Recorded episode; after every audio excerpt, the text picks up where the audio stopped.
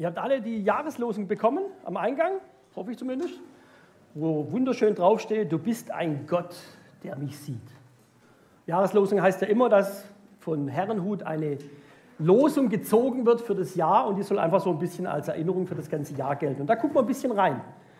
Hat ein bisschen was mit dem hier zu tun.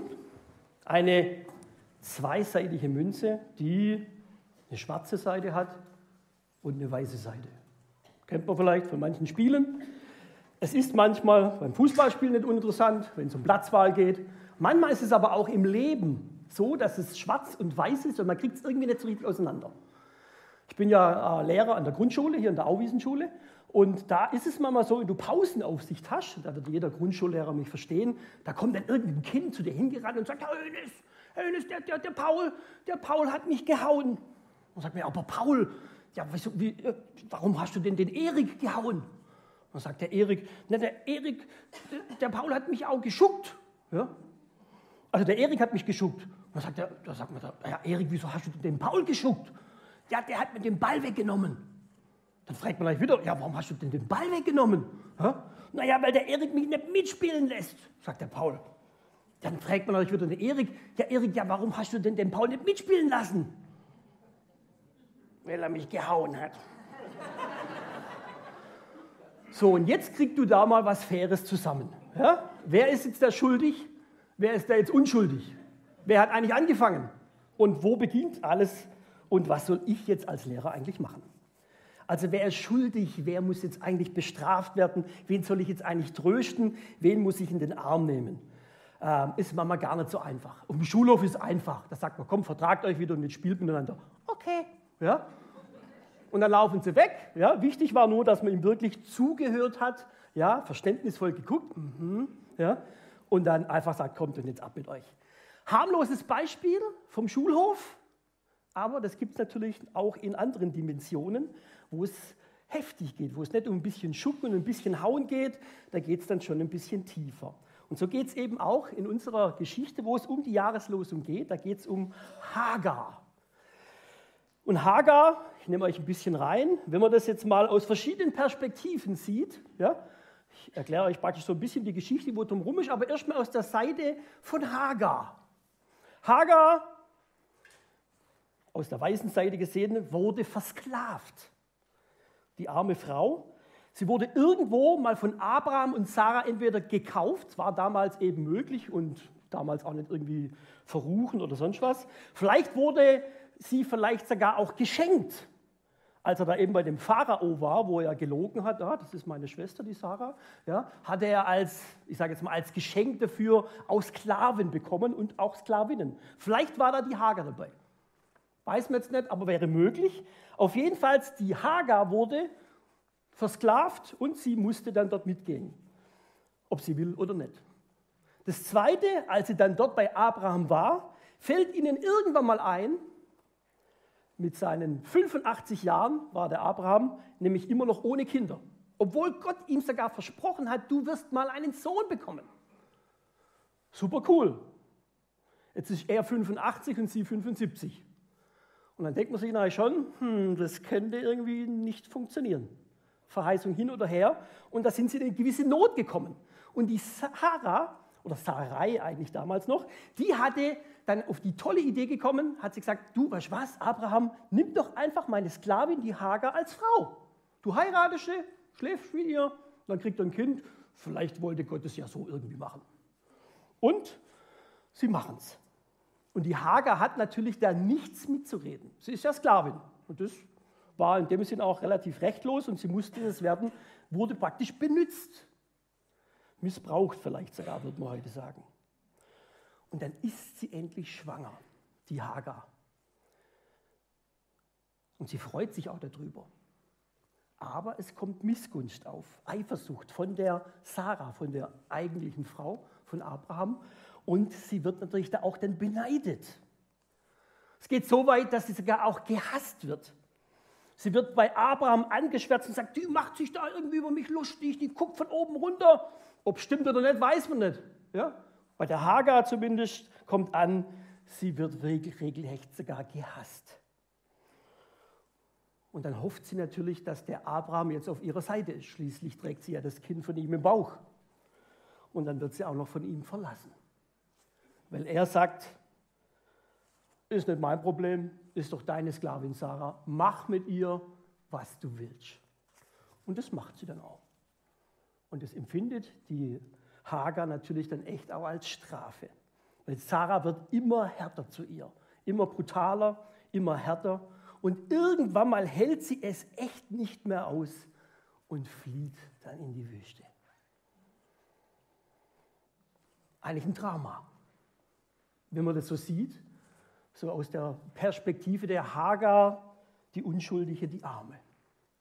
Drehen wir das Spielchen mal. Vielleicht war es ja aber auch vielleicht ein bisschen anders. Vielleicht war ja doch Erik oder Paul oder wer war jetzt mal schuldig? Nehmen wir jetzt mal aus der anderen Seite. Warum wurde eigentlich die Sarah überhaupt verkauft? Weitergegeben.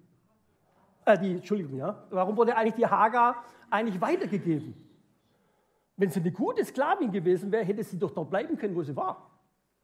Vielleicht hat mit ihr was nicht gestimmt. Sie war ja eine Ägypterin. Vielleicht war es so eine richtige wilde Frau. Boah. Ja, ein bisschen rebellisch. Und vielleicht war das der Grund, dass man sie vielleicht weitergegeben hat. Könnte sein, steht so nett in der Bibel, aber könnte sein. Dann wurde sie ja gezwungen, den Abraham zu heiraten, die Hagar. Okay. Vielleicht hat sie sich aber auch gedacht, clever, meine Möglichkeit, mir doch egal. Vielleicht kann ich dadurch meinen Stand heben. Vielleicht kann ich dadurch etwas aufsteigen. Und sie hat es sehr berechnend mit reingenommen. Und sie tut es und sie wird glücklicherweise sogar schwanger. Hehe, kann man nur sagen. Und daraus resultiert dann auch, dass sie, und das steht tatsächlich in der Bibel drin, dass sie etwas herablassend wurde gegenüber der, gegenüber der Sarah. So ein bisschen die Richtung, schaut mal. Passt bei mir auch gut, ja? Schaut mal, ich bin schwanger und du nicht. Irgendwie musst du es ja nicht sagen. Man kann das schon irgendwie auch anders deutlich machen. So, oh, Sarah, guck mal mein Bäuchlein. Ja? Und so weiter. Und das hat die Sarah natürlich echt geärgert. Und es blieb auch nicht dabei. Wahrscheinlich ist sie noch frech geworden. Und selbst als dann die Sarah zu Abraham ging und sagt, guck mal, die, die, die behandelt mich wie so die Letzte. Ich bin immerhin deine Frau. Ja? Und ich muss doch irgendwas machen. Ja, geh hart mit ihr um. Und dann geht sie vielleicht hart mit ihr um und sie wird trotzdem nicht nachgiebig, sondern sie bleibt sicherlich frech. Weil das Verhältnis wird ja nicht besser. Das heißt, sie bleibt auch rebellisch. Und das merkt man daran, dass sie nicht irgendwie einknickt oder dass sie halt sagt, okay, ich tue das, was Sarah will, sondern sie flieht lieber. Ja, lieber haut sie ab in die Wüste, vielleicht sogar ein bisschen kopflos, ungestüm und haut lieber ab, anstatt sie der Sarah sich unterordnet. Anderes Bild, rebellisch, kopflos. Und jetzt die große Frage, wer ist jetzt schuld? Wen soll ich jetzt in den Arm nehmen? Wen soll ich jetzt strafen? Wer hat jetzt wirklich Recht und wer nicht? Wenn wir jetzt mal vielleicht unsere Konflikte anschauen, ihr in eurem persönlichen Leben, vielleicht in eurer Situation, egal ob es jetzt Beruf, Familie, Gesundheit, Finanzen, sonstige Dinge, manchmal kriegt man es doch nicht mehr auseinander. Bin ich schuldig? Ist es Zufall? Ist es dumm gelaufen? Ist der andere schuldig? Wer hat eigentlich angefangen? Und was kann ich eigentlich dafür? Oder kann ich was dafür? Und am Schluss kann man sich auch fragen, was hilft, wenn ich selbst einen Schuldigen hätte. Der Scherbenhaufen ist einfach da. Es ist etwas kaputt gegangen. Und ich sitze jetzt da und weiß vielleicht nicht mehr weiter. Weder aus noch ein. Was ist bei Hagar passiert? Sie floh in die Wüste und saß dann dort. Und da kommt was Erstaunliches. Ohne dass sie irgendwas gesagt hat, kommt plötzlich der Engel des Herrn. Engel des Herrn ist für mich so immer der Spezialagent. Es ist so die 007 unter den Engeln. Es ist auch nicht ganz einfach, immer klar zu werden, Engel des Herrn, das ist so fast Gott, aber natürlich nicht wirklich. Ja? Aber er ist trotzdem so, dass man es fast verwechseln kann. Also wenn der Engel des Herrn spricht, spricht eigentlich auch Gott. So der Ober, Ober, Oberbote von Gott. Ich lese euch mal vor, was da steht. Aber der Engel des Herrn fand sie bei einer Wasserquelle in der Wüste, nämlich bei der Quelle am Wege nach Schur. Der sprach zu ihr, Hagar, Sarais Magd, wo kommst du her und wo willst du hin? Sie sprach, ich bin Sarai, meiner Herrin geflohen. Ich bin von Sarai, meiner Herrin, geflohen. Und der Engel des Herrn sprach zu ihr, kehre wieder um zu deiner Herrin und demütige dich unter ihre Hand. Und der Engel des Herrn sprach zu ihr, ich will deine Nachkommen so mehren, dass sie der großen Menge wegen nicht gezählt werden können. Und weiter sprach der Engel des Herrn zu ihr, siehe, du bist schwanger geworden und du wirst einen Sohn gebären. Dessen Namen sollst du Ismael nennen, denn der Herr hat dein Elend erhört. Er wird ein Mann wie ein Wildesel sein, seine Hand wieder jedermann und jedermanns Hand wieder ihn. Und er wird sich all seinen Brüdern vor die Nase setzen. Und sie nannten, und sie nannten den Namen des Herrn, der mit ihr redete. Du bist ein Gott, der mich sieht. Du bist ein Gott, der mich sieht.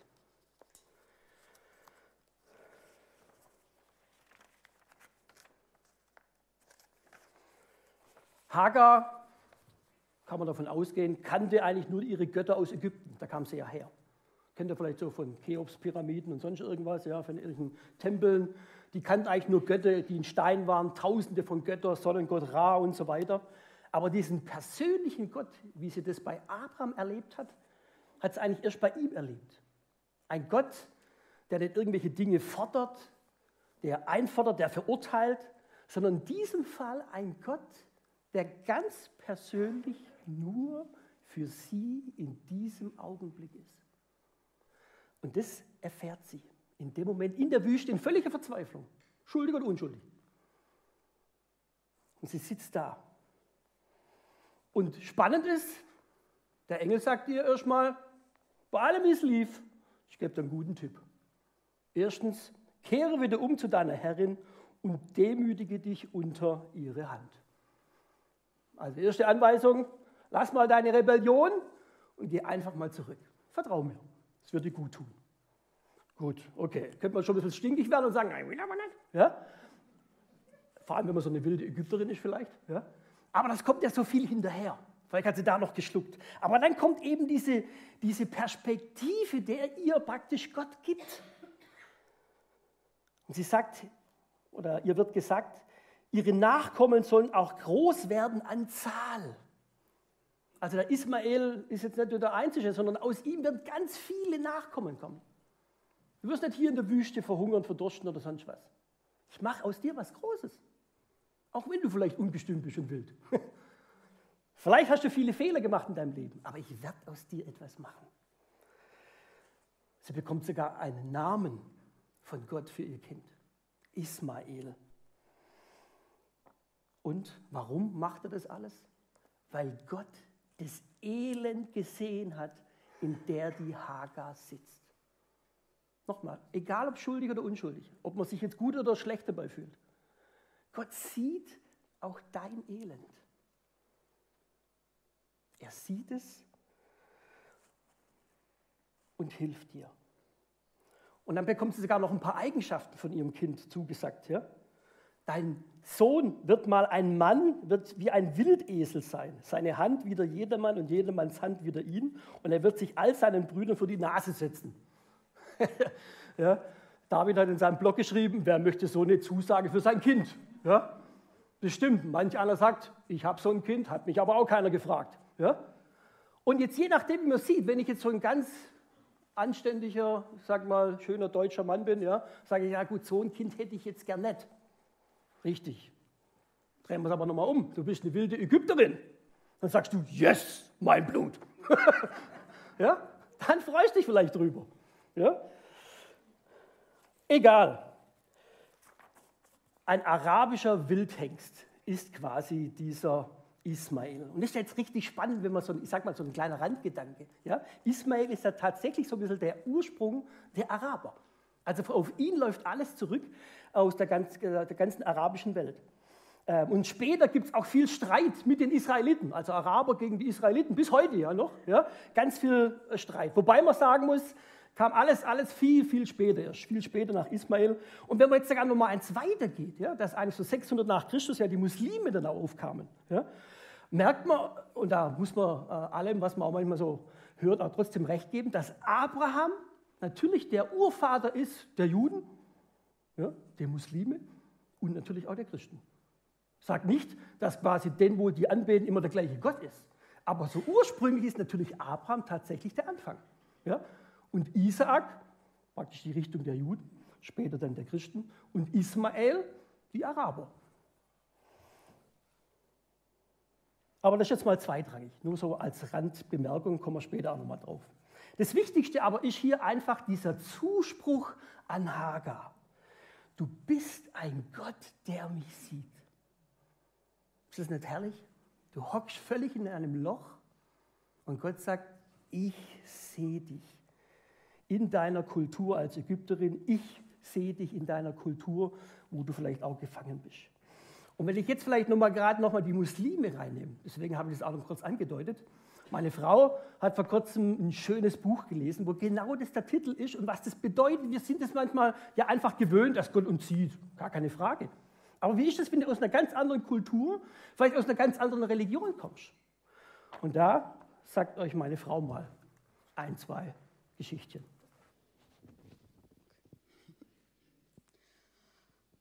Genau. Also ich habe euch heute mal drei Frauen mitgebracht. Und das Buch habe ich jetzt schon seit, erst vor kurzem gelesen, sondern schon ein bisschen länger her. Äh, einmal die Dina, die ist 29 Jahre alt und ist eine Muslimin und ähm, betet, seit sie weiß, dass sie verheiratet wird, dafür, dass sie eine gute Ehe führen darf und dass sie einen guten Ehemann kriegt. Aber sie bekommt einen Ehemann, der sie tatsächlich ähm, jeden Tag betrügt. Also der bringt immer jeden Tag neue Frauen mit nach Hause und vergnügt sich da dann im Schlafzimmer mit ihnen. Und er schlägt sie. Jeden Tag schlägt er sie. Und die Kinder haben schon furchtbare Angst vor ihrem Papa, weil der immer wieder ausfällig wird und halt seine Frau schlägt.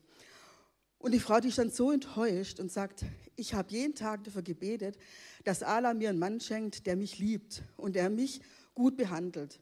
Und jetzt kriege ich so einen Mann. Warum habe ich das, mit was habe ich das verdient? Und dann schmiedet sie Mordpläne. Also sie will dann Rattengift kaufen und ihren Mann dann praktisch vergiften, weil das so schlimm ist, dass sie das einfach nicht mehr aushalten kann. Dann kommt aber der, der syrische Krieg immer näher und in einer Nacht müsste sie dann flüchten mit ihren Kindern und der Mann sagt dann, ähm, ich bleibe da und ich werde kämpfen. Und ich werde ähm, dafür sorgen, dass, also ich werde kämpfen gegen die, die da den Krieg angefangen haben. Und ähm, ich werde dann zurückkommen zu dir und werde ich dann suchen und dann werden wir weiterleben. Und sie denkt sich, wow, wenn der denn jetzt in den Krieg geht, hoffentlich stirbt der dort. Ja? Also vielleicht, da muss ich ja gar nicht ihn umbringen mit Rattengift, sondern vielleicht wird er da ja umgebracht. Der Mann hat in der Zeit, wo sie, äh, bis dorthin, wo sie dann flüchtet, hat er dann Buch geführt, mit wie vielen Frauen er seine Frau schon betrogen hat, weil er damit immer Angeber hat bei anderen muslimischen Männern. Er hatte dann 66 Frauen und unter anderem auch, Moment, muss ich gerade mal nochmal nachschauen, wie das heißt. Ah ja, Zeitehen. Also man kann im muslimischen Bereich wohl auch eine Zeitehe eingehen, die nur auf bestimmte Zeit dann geht. Und die Frauen werden dann da dafür bezahlt, dass sie dann mit diesem Mann diese Zeitehen eingehen und die können sich dann damit über Wasser halten. Keine Ahnung, wie das funktioniert, aber das steht da so in dem Buch drin. Auf jeden Fall geht sie und es ist tatsächlich so, dass der Mann nicht stirbt in diesem Krieg. Und zwar, er kommt zurück nach drei Monaten und ist aber total verändert. Und sie denkt sich dann, blöd, jetzt ist er gar nicht tot. Und, aber er ist verändert. Und dann erzählt er ihr nach paar Wochen, was mit ihm passiert ist. Und zwar, er hat Jesus dort erlebt, also er wurde dann irgendwo, in, also er hat sich dann geflüchtet in den Keller und in diesem Keller waren dann da noch mehrere Leute eingeschlossen und er hat sich dafür verantwortlich gefühlt, dass sie da überleben. und hat sich da als Anführer aufgespielt und merkt dann aber, dass die ganze Verantwortung ihm zu groß wird und Jesus begegnet ihm. Nach ein paar Wochen ist einfach das so, dass sie dann kein Essen mehr haben und dann kommt immer ein Mann in weißem Gewand vorbei und gibt ihnen Essen. Und er weiß ganz genau, also in seinen Träumen ist Gott, Jesus schon so oft ihm begegnet, dass das, der Mann, der da hier vorbeikommt und ihnen Essen gibt, das sie überleben können, Jesus ist. Und dann kriegt er eine Bibel und liest in der Bibel und wird Christ. Und seine Frau, die findet es so, also die findet die Veränderung so komisch, dass sie einfach fragt, was ist mit dir passiert? Und dann sagt er, ich habe Jesus, hab Jesus in mein Herz genommen und ich bin jetzt Christ. Und ich habe Vergebung erlebt von Jesus. Jesus hat alle meine Sünden vergeben. Und dann sagt sie, ich vergebe dir keine Sünde. Und das steht genau zwischen ihr und dann Jesus. Und ein Jahr später wird sie dann aber auch Christ weil sie dann merkt, sie hat auch Sünde und, und Jesus vergibt ihr das. Und dann ähm, erlebt sie einfach, dass ähm, nicht Allah ihr das schenkt, einen liebenden Mann, sondern Jesus schenkt ihr den liebenden Mann. Der liebt die und bleibt ab dem Tag, wo er Christ ist, treu ihr. Und sie arbeitet es heute beide im Flüchtlings, in irgendwelchen Flüchtlingslager in Libanon oder in, in irgendwelchen anderen Ländern und wollen Jesus weitergeben. Auch wenn sie wissen, dass sie auf der Todesliste stehen. Und trotzdem äh, äh, werden sie Jesus weiter verkündigen, auch an, also einfach auch an muslimische Frauen, weil es ihnen so wichtig ist. Und sie fangen immer mit diesem Satz an, ich bin die Frau, die ihren Mann umbringen wollte. Und das ist so oft in den muslimischen Frauen so tief verankert, weil die so schlecht oft behandelt werden von ihren Männern. Dann habe ich noch eine Frau. Das ist die eine Geschichte. Muss ich schnell schauen, wie sie heißt, nicht, dass ich was Falsches sage. Farah. Die Farah ist eine ganz moderne Muslimin. Sie arbeitet in einer Bank und hat auch kein irgendwie, also nichts Besonderes. Sie hat Freiheiten. Ihre Eltern geben ihr auch ganz arg viel Freiheiten. Und für sie ist klar, sie wird auf jeden Fall irgendwann mal heiraten, den Mann, den sie sich raussucht. Dann wird sie aber auf der Bank immer sexuell belästigt von einem Mann.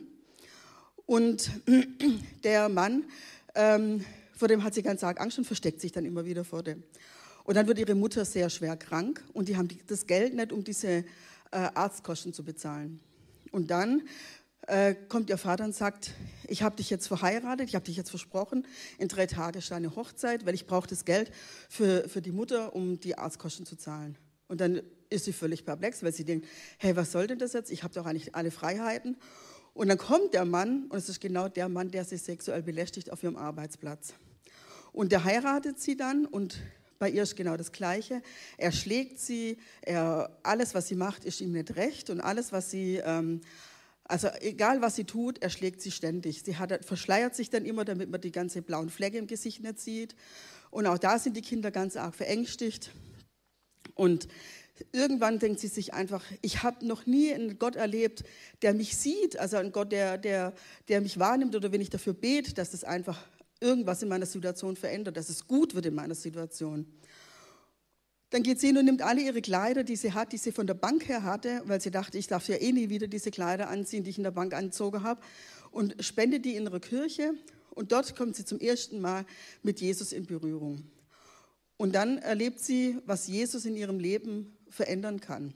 Und ähm, dann hat sie einen ganz einen Traum, der so persönlich ist, wo sie so als, als Braut mit Jesus im Himmel ist und sie dann vor Gott kommt. Und es verändert alles in ihrem Leben so, dass sie dann Jesus annimmt und Christ wird. Und der Mann das so merkwürdig findet, wie sie sich verändert hat, dass er irgendwann abends heimkam und sie wieder schlagen wollte. Dann dreht sie sich um und sagt, ich bin jetzt eine Königstochter und du rührst mich nicht noch einmal an. Und ab dem Tag hat er sie nicht einmal mehr geschlagen, sondern der hat dann gemerkt, was sich dann einfach bei ihr verändert hat, dass sie sich, dass sie sich verändert hat. Und da hat sie dann, dann sagt sie, es ist so, es ist so schön, einen persönlichen Gott kennenzulernen, der mich sieht, der meine Not sieht und der sieht, was in mir vorgeht. Also nicht alles in ihrem Leben wird gut. Also ihr Mann wird in dem Fall jetzt noch nicht Christ oder ich mir weiß es nicht, aber für den Buch war es halt noch nicht so. Aber äh, sie sagt, das ist für mich, äh, da kann ich vieles aushalten da damit. Auch wenn, wenn das auch vielleicht bedeutet, dass es mein Leben kostet, weil ich ab da leben möchte wie eine Christin und immer wie eine Araberin und kein Kopftuch mehr aufziehen möchte oder sonst irgendwas. Genau, das waren die zwei Frauen. Die letzte bin ich. Bei mir geht es nicht um Leben und Tod, aber ähm, ich habe mir dann überlegt, der Marc hat gesagt, erzähl doch noch was Persönliches von dir. Dann habe ich gedacht, hm, was Persönliches von mir. Wo sieht Gott mich? Also wo ist es für mich so präsent, wo, das, wo Gott mich sieht? Und habe ich gedacht gehabt, eigentlich ist es dort, wo ich arbeite, in der Schule. Ich arbeite in der Schule und ich bin dieser typische Nichterfüller. Wenn jemand nicht also wissen will, was das ist, darf er gerne mal kommen, aber jetzt ist es zu lang, um das zu erklären. Auf jeden Fall, diese, und dann ist es immer wieder mal so, dass es darum geht, ähm, wer bin ich in der Schule? Für manche Leute ist es auch manchmal merkwürdig, was ich in der Schule tue. Manchmal ist es auch so, dass die Lehrer vielleicht manchmal auch so ein, so ein bisschen pieksen, so, aber ein wirklich echter Lehrer bist du ja doch nicht. So. Und manchmal geht es auch darum, wie werde ich eingestellt oder kriege ich wieder eine Verlängerung von meinem Vertrag oder wie auch immer. Und dann ist es immer so, dass mich das manchmal ziemlich runterzieht und denke, was mache ich denn überhaupt hier? Warum mache ich denn das überhaupt alles? Und was soll das überhaupt, ja? Und warum könnt ihr mich nicht einfach alle in Ruhe lassen? Und dann, dann, dann, dann mache ich das halt nimmer, ja? Also dann ist es, und merkwürdigerweise, immer wenn ich in dem, also weil ich weiß, also ich weiß ganz tief in meinem Herzen auf jeden Fall, dass ich nur in der Schule arbeite, weil Jesus das will. Ich bin nicht auf die Idee gekommen, in der Schule anzufangen. Ich wäre nie auf die Idee gekommen, mich in der Schule zu bewerben, sondern es ist ganz alleine Jesus Gedanke gewesen. Und wenn ich dann heimfahre, und es ist wirklich nicht gelogen, ist mir das bestimmt schon fünf oder sechs oder was auch immer wie oft passiert, dass wenn ich heimgefahren bin und dachte, wow, so ein Mist, was soll das alles, dass ich dann einen Regenbogen gesehen habe. Ich weiß, diese Regenbögen sind für alle Menschen da. Aber ich denke mir dann immer, warum gerade in dem Moment, wo es mir so schlecht geht? Ja? Warum immer dann, wenn ich gerade heimfahre? Warum dann, wenn ich alles hinschmeißen will? Wenn mir alles zu viel wird, wenn mir das alles, wenn mir das alles auf die Nerven geht oder so. Oder wenn ich dann halt so deprimiert bin, dann ist es auch so, dass ich nicht lange in, also in, diesem, in diesem traurigen Zustand bin, sondern dann ist es oft so, dass dann auch vielleicht manchmal ein Kind kommt und sagt, oh, Frau Höhnes, du bist so toll. Und dann denke ich mir dann immer, ja gut, ich weiß, warum ich hier bin. Also das sind so mein, wo ich weiß, Gott sieht mich da ganz genau. Er öffnet, hat mir da Türe geöffnet und hat dann auch für mich da, sorgt für mich. Auch wenn es manchmal mich das dann so runterzieht oder ich mich dann auch wieder in Frage stelle und sage, boah, vielleicht, vielleicht will ich auch zu viel oder vielleicht will ich auch was weiß ich was, ja, weiß ich ganz genau, dass Gott immer wieder eine Tür öffnet und sagt, Diana, ich sehe dich und ich möchte, dass du dort bist.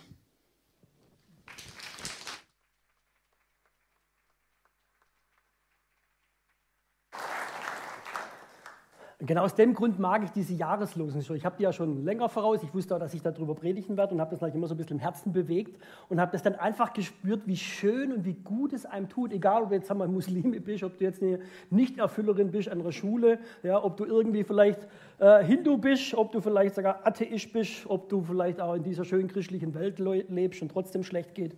Ja, irgendwo, da ist ein Gott, der dich sieht und das gibt es eben nicht in anderen, oder gibt es nicht in jeder Religion, sondern vor allem bei den Christen. Und jetzt eben nochmal, egal ob du dich jetzt da selber reinmanövriert hast oder nicht, schuldig oder unschuldig, Gott sieht dich in deinem Elend. Und das ist etwas, was unheimlich gut tut. Er kennt dich und er weiß, was für dich gut ist. Gehen wir zurück zu Hagar. Was hat die dann gemacht? Nachdem sie das dann so von dem Engel dann gesagt bekommen hat, sie geht tatsächlich zurück zu Sarai und beugt sich ihr. Also das, ich sage mal, das rebellische Pferd ja, beugt sich ihr und in der Bibel steht auch nicht mehr weiter, dass es irgendwie einen Konflikt gab zwischen den beiden.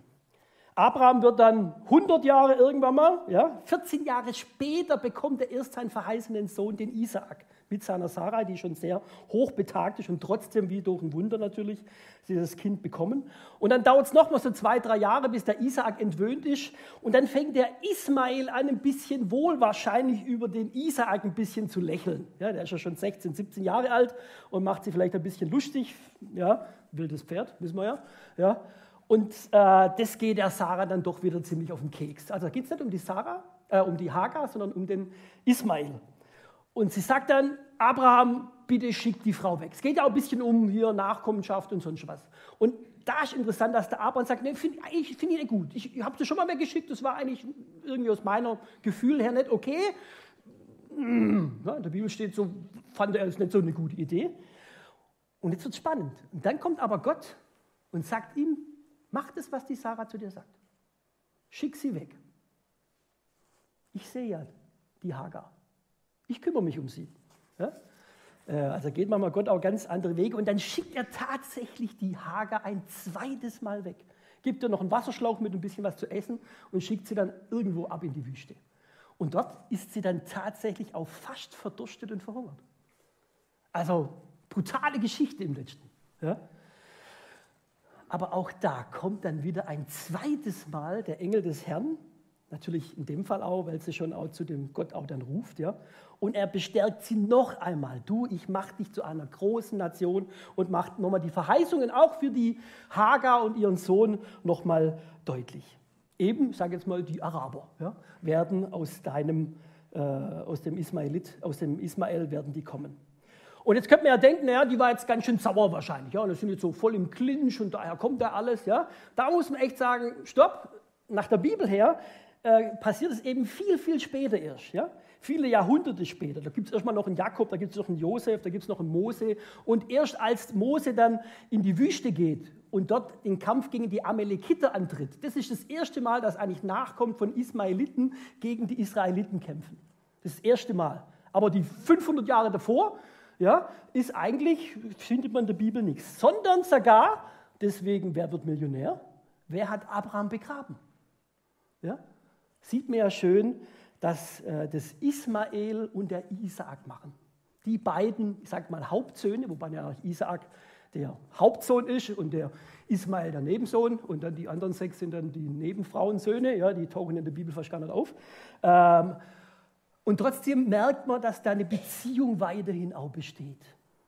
Und das ist auch wieder das Schöne zu sehen, wie Gott da auch dieses Familienbande da irgendwie dann auch wieder zusammengekriegt hat. Und dann eben noch weiter, ja, dass dann der Nachkomme ja, von äh, Isaak, Jakob und Esau, und der Esau eben dann nochmal eine Frau sucht. Und wo sucht er sich die?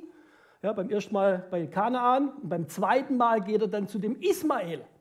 Ja, also da sieht man auch wieder die Familienbande, dass die nicht zerbrochen sind irgendwie, sondern er geht zu dem Onkel, zum Ismael und sagt, du hast doch da eine hübsche Tochter, könnte ich die mal haben. Ja? Und das ist die Mahalt und die bekommt er dann auch. Ja, ähm, und da war der Isaak dann auch wieder glücklich. Genau. Und so hat Gott eben sein Versprechen gehalten. Ja? Auch wenn natürlich im heutigen Kontext Araber, Juden, Christen manchmal nicht ganz einfach ist, damals hatten sie wirklich einen gemeinsamen Vater auch. Und das Spannende, dass eben Gott die Hagar da wirklich herausgerettet hat. Und jetzt mal weg von Muslimen, von Arabern, von Hagar, von Sarah. Ganz wichtig heute für diesen Morgen, Gott sieht dich. Er sieht dich in deinem Elend, er kennt deine Sorgen, er kennt dein Herz. Und das ist das Schöne. So ähnlich wie der Paul und der Erik, die einen Lehrer haben, die sagt, verstehe dich. Ich kenne deine Situation. Jetzt spiel weiter. Vielleicht nicht so einfach, nicht so harmlos, ja? aber Gott sieht dich und er führt dich auch in deinem Elend weiter. Vertraue ihm. Amen.